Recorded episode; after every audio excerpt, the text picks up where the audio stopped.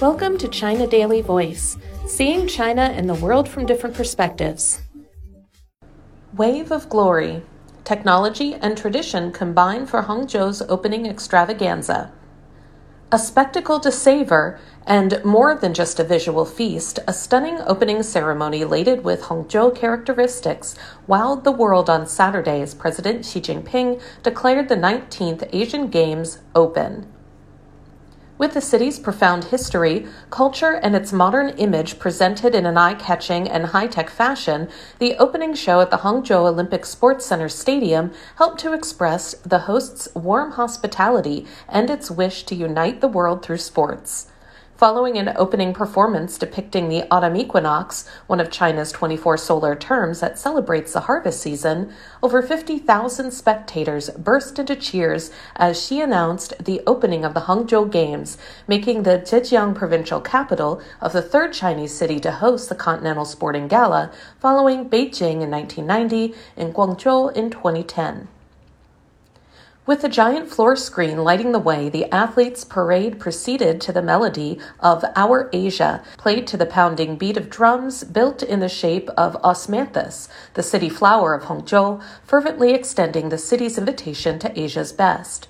During the parade, images of iconic scenic spots at Hangzhou's famous West Lake were projected onto the oval shaped floor screen, with the scent of osmanthus sprayed out across the stadium, allowing marching athletes and spectators to enjoy the city's picturesque scenery in an immersive way.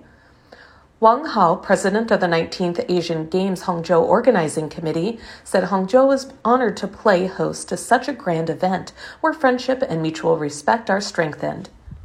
In the season of harvest, we give our best wishes to all the athletes in a hope that they will compete with passion, challenge personal limits, strive for excellence, and realize their dreams, said Wang, also governor of Zhejiang province.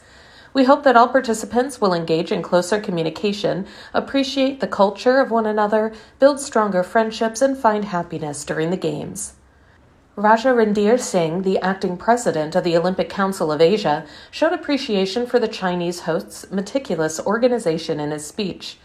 You have done a fantastic job in preparing for the Asian Games. The one year postponement due to the pandemic was unprecedented in OCA history, but your diligence and determination will bear fruit over the next 16 days, and you will be rewarded with the most magnificent and successful Asian Games ever, said Singh. The OCA salutes you. 谢谢. Thank you. Supported by new technologies, the Hangzhou ceremony boasted many historic firsts and highlighted the sustainable and digitally enhanced future of such gala events, according to the creative team. For the first time in China, organizers switched from a traditional fireworks show to a virtual display projected onto a giant curtain screen the size of nine IMAX screens. An artistic performance themed as Tide Surging in Asia captured the crowd's imagination with breathtaking projections depicting Hangzhou's past and present with glasses free 3D animations accompanying traditional dance performances.